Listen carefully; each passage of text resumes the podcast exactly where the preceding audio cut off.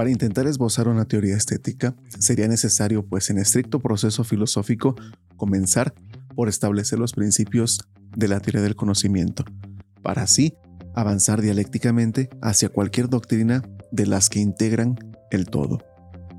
Por el momento, sería justo conformarnos con hacer una profesión doctrinaria y pues básica de nuestro modo peculiar de concebir los principios del conocimiento. Hola a todas y todos, ¿cómo están? Mi nombre es Jesús Méndez y hoy estaremos hablando de la estética.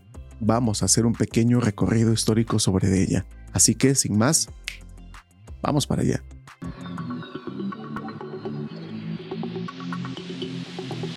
El sentido común es la forma primigenia del razonamiento humano, en su forma espontánea.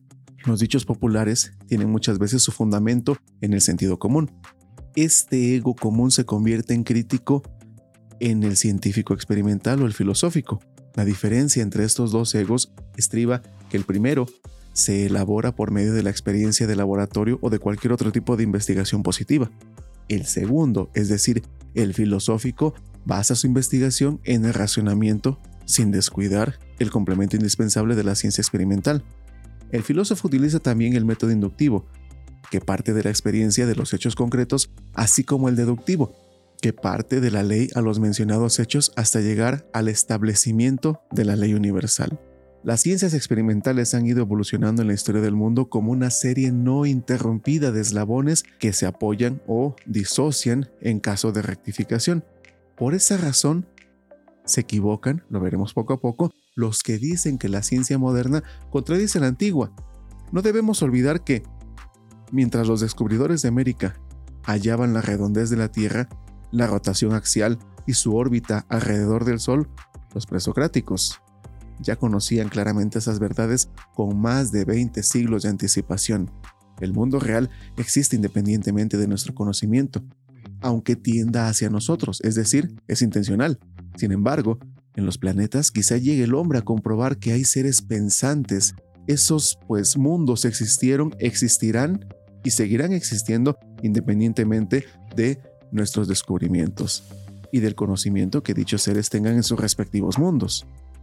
El proceso de conocimiento de un objeto real comienza en una forma física, fotográfica, según es conocido por el fenómeno fisiológico visual, Posteriormente, se realiza la impresión física y sensible de la imagen en ese almacén que es la imaginación. La inteligencia lee el interior de la imagen y en una operación que ya no es común con la materia, sino en su origen, abstrae la idea y la produce o concibe en esa primera operación intelectual llamada abstracción. Aún no hay un verdadero conocimiento, sino hasta que el entendimiento vuelve sobre sí mismo y es consciente de su conocimiento.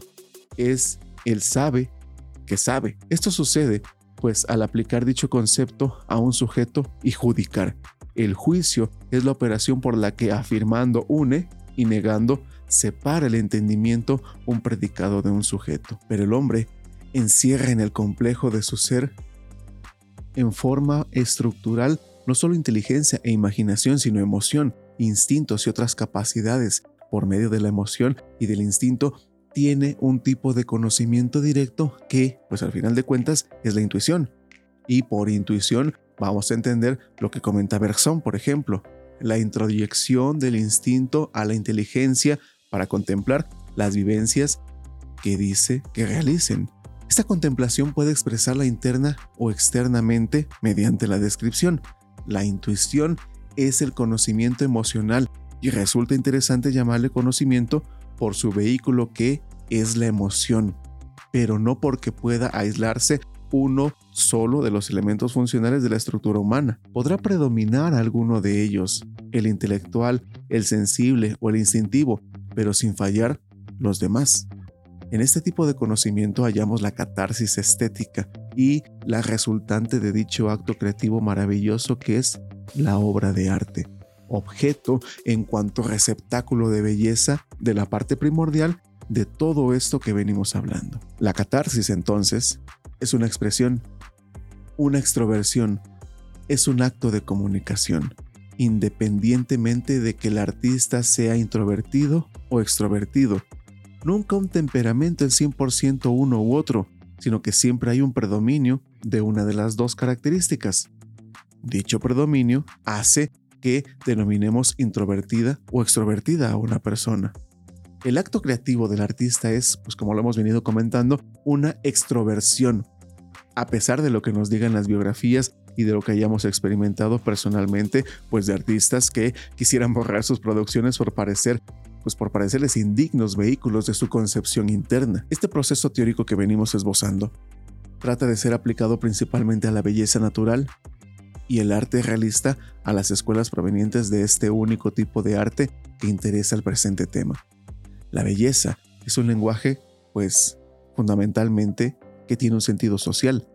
Este es el único arte que ha prevalecido a través de los siglos y que es accesible al común de los seres que tienen el don de la percepción estética en todos los grupos humanos. Como consecuencia de esta doctrina, en la que se basa todo el pensamiento que estamos planteando, pues hasta el momento, el concepto de belleza reside en el objeto y tiende a ser contemplador posible quien a la vez puede proyectar vivencias anteriores, tomadas siempre, todas ellas, de la realidad, sobre objetos que carezcan de las cualidades que constituyen la belleza misma de los objetos. Es así como se concibe la empatía o proyección sentimental. La estética planteada aquí que no es en sentido estricto normativa, sino de investigación, explicación y proposición, no es acabada.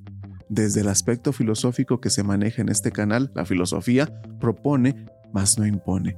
Esto permitirá distinguir históricamente a la ciencia y la función de las obras del gran artista realista de todos los tiempos que prevalece aún en la época moderna. Si el arte no es funcional, no vale la pena dedicarse en cuerpo y alma. La vida es demasiado corta para entregar, pues para entregarla a la futileza. En cambio, se intenta lograr demostrar que su función es fundamentalmente social, en los más amplios sentidos, como son la pedagogía, la política, en su acepción científica obviamente, la religión, la historia, la jurisprudencia y todas las demás que se puedan ustedes imaginar. Pero ahora, platiquémoslo desde la perspectiva histórica de la estética. La estética no nació ya formada y constituida como tal, Primero se estudiaron problemas aislados sobre lo bello, lo sublime, lo trágico, lo cómico, lo trivial, tanto en la naturaleza como en el arte. Ocupó de Grecia como madre de la estética. Dichos problemas se hallaban diseminados en las obras de Homero, Hesiodo, Píndaro, Esquilo, Sófocles o Eurípides. Los presocráticos, entregados a la cosmogonía, por aquí les dejaré alguna tarjeta para que vayan a ver nuestro video de los presocráticos. Buscaban los últimos elementos del universo y no se ocuparon mucho de la estética. La teoría del ritmo, con sus aplicaciones a la ciencia y el arte, tiene su origen en Pitágoras, junto con su orden. Una de las tres pues interpretaciones del número se refiere a los acordes musicales, representándolos por relaciones numéricas simples y por la proporción armónica 12 a 8 a 6. Pitágoras supo captar el ritmo de la naturaleza y el producido por el hombre. Fueron los sofistas quienes ocuparon con mayor precisión estos temas iniciales. Gorgias, por ejemplo, sostuvo la legitimidad del engaño estético, el honor del poeta que lo produce, la dignidad del público que se da la ilusión del arte, a sabiendas de que se está dejando, pues, mecer por una mentira. Habló también del sentido demoníaco y creador de la poesía. Protágoras comenzó las investigaciones gramaticales y las normas para la proyección del lenguaje. Sócrates, según Genofonte, se interesó por las ciencias y por las artes, ya que se servía de todo para poner a los hombres a prueba. Sin embargo, su preocupación principal fue la ética y la dialéctica, buscando la definición universal y el ser de las cosas. El proceso inductivo trascendente lleva una idea que hace centro de convergencia y perspectiva y que es paradigma, modelo y guía. Al final del banquete habla sobre la unidad de la poesía y sobre la libertad poética. Platón, en cambio, ofrece ya una doctrina inicial sobre estética. Estudia los conceptos de lo bello, lo feo, lo ridículo, lo cómico, lo lindo, lo elegante y lo sublime. Platón, artista y filósofo, censura a los poetas debido a la falta de dignidad humana con que aparecen los dioses en Homero y en Hesiodo. El mundo de la poesía es apariencia, dice Platón. El arte es este reflejo de otra imagen refleja. Trata de reconciliar su aspiración hacia la belleza en el arte con su misión pedagógica y brota así la maravillosa poesía de sus diálogos. En su vejez, Platón, al escribir las leyes, pide que se propaguen en el mundo degenerado como el tipo de poesía que necesita ese preciso mundo. He aquí un claro sentido del funcionalismo del arte. El poeta se impone, pero unido al moralista y al político que era Platón.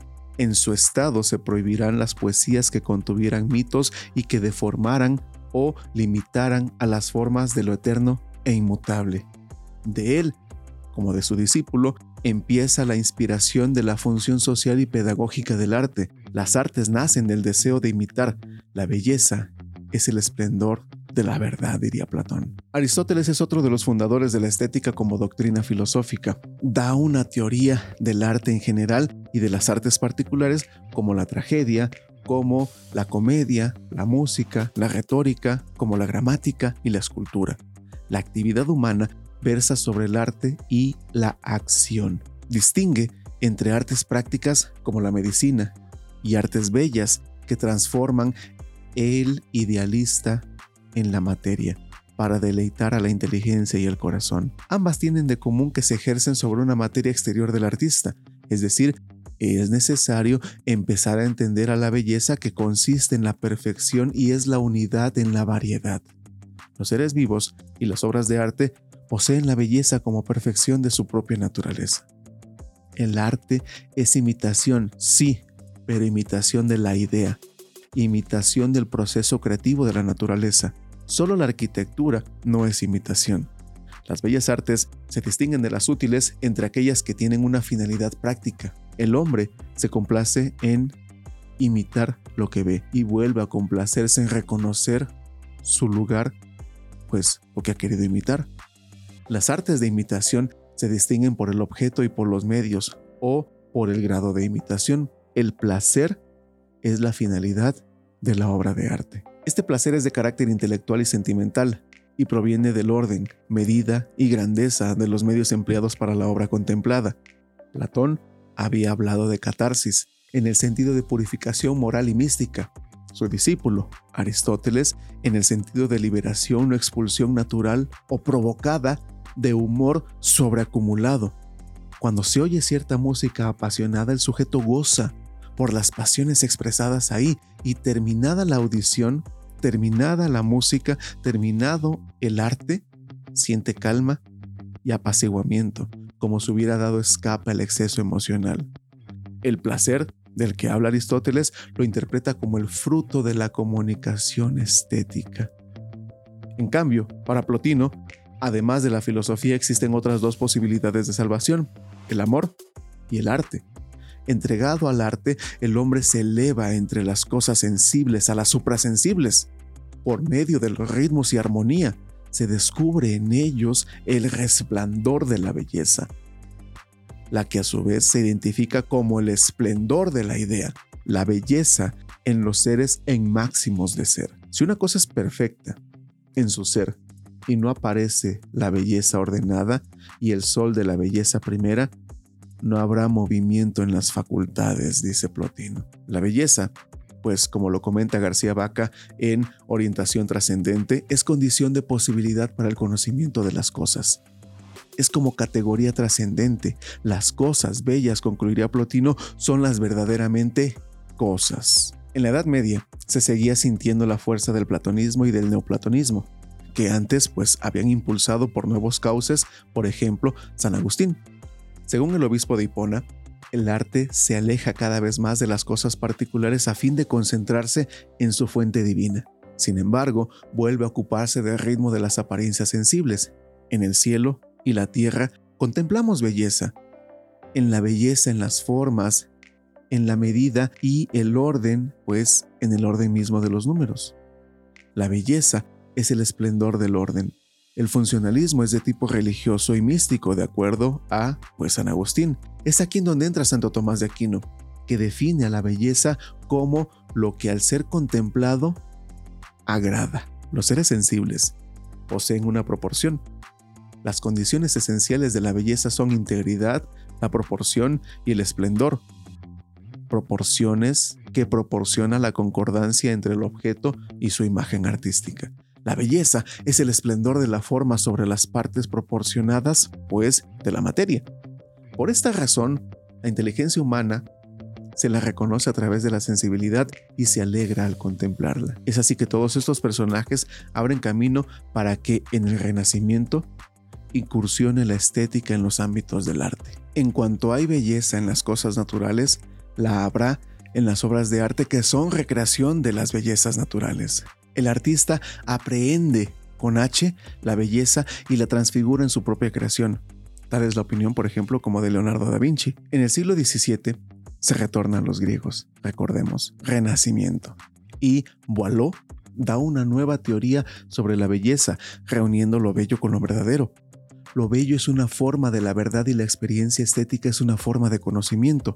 Su posición es racionalista. Durante este siglo y desde el anterior en Inglaterra recibe la estética la influencia del empirismo. En Alemania, durante la misma época, aparece otro concepto de la estética según la teoría del conocimiento. Baumgarten, discípulo de Wolff, utiliza por primera vez el término de estética. Intenta contemplar la teoría del conocimiento de Leibniz y comenta que hay dos clases de conocimiento, el racional, que es el superior, y el sensible, que es inferior e intuitivo. La perfección del primero es la verdad, la del segundo, la belleza. Lo bello está desterrado del reino de Dios. Solo los seres inferiores e imperfectos son capaces de ello. Por otro lado, Herder añadió su teoría del genio creador y unificó la teoría de lo bello con las bellas artes. La totalidad de estas formas, la esfera de la belleza. El arte es manifestación de la idea de humanidad. Una vez dicho esto, aparece uno de los más grandes pensadores en cuanto a la estética se refiere. Sistematizador de la misma estética, llamado Kant. Su sistema es del espíritu como sujeto de la cultura, productor del saber, del querer y del gozar humano. No se trata de investigar los orígenes de la experiencia, pues siendo y analizando lo que hay en ella. El trascendentalismo es una relación del conocimiento con la facultad de conocer. No hay con la facultad de conocer, no con cosas. Hay tres facultades del espíritu, la de conocer, la de sentimiento de placer y dolor y la facultad de desear. Para la primera es la de la priori, de la razón pura.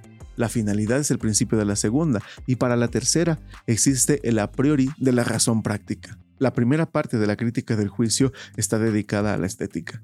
La finalidad de la estética es subjetiva. Es una finalidad sin fin.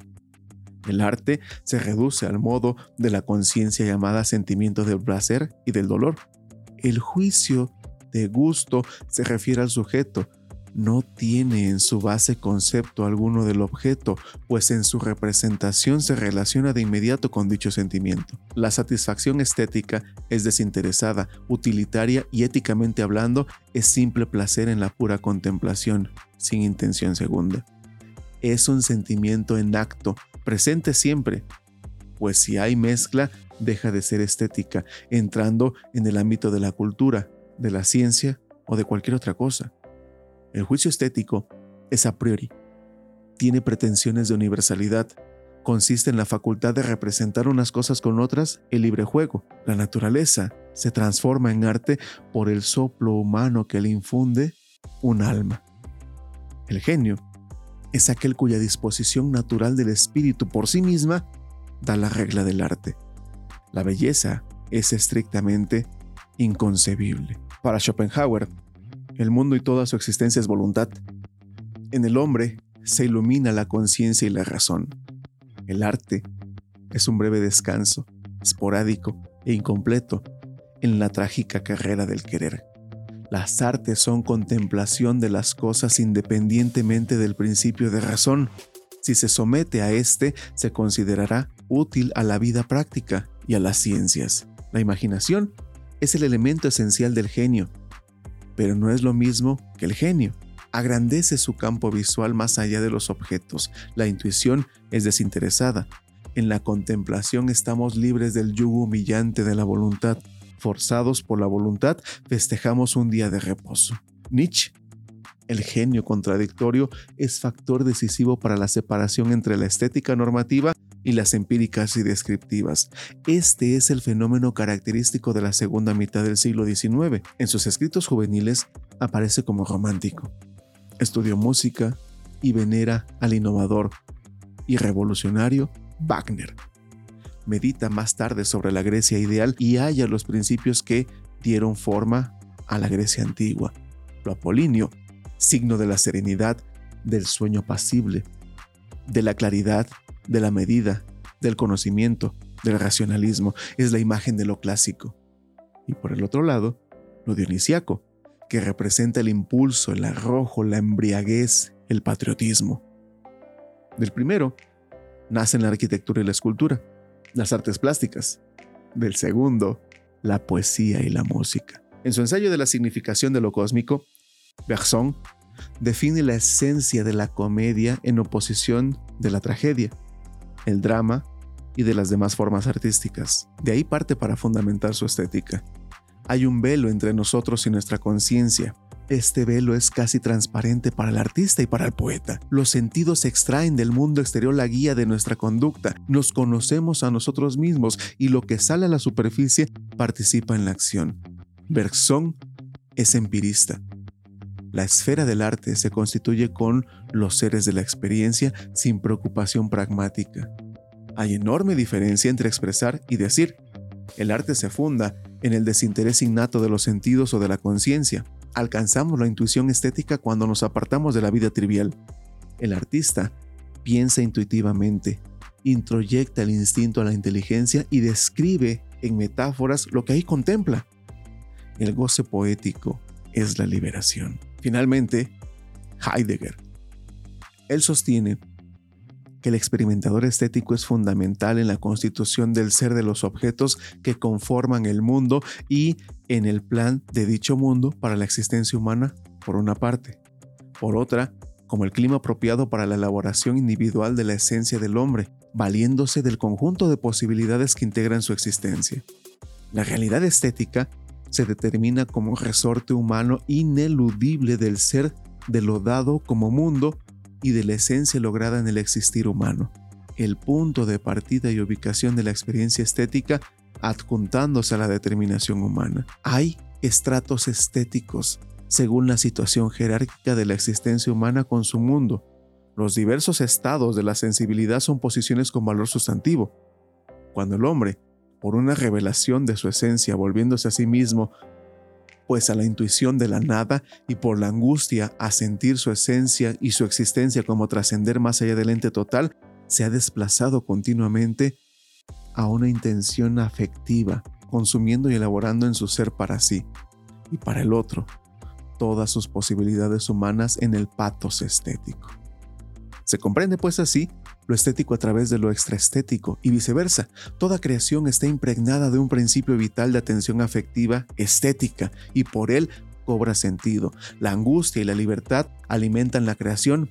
En la creación artística florece el profundo sentido de qué es el hombre y qué es la existencia porque el clima estético brilla como traductor creativo, traductor expresivo de la individualidad. La esencia y sentido de la existencia humana hallan su meollo en lo estético. De ese modo se superan lo subjetivo y por el otro lado se supera al mismo tiempo lo objetivo. Muchas gracias a todos por haber llegado hasta este momento de la plática. Agradezco su tiempo y sus ganas. No olviden regalarnos un like, por favor, suscribirse y dar clic en la campanita para recibir notificaciones sobre nuevo contenido de arte, cultura y educación. Saludos a todos y nos vemos en la próxima. Hasta pronto.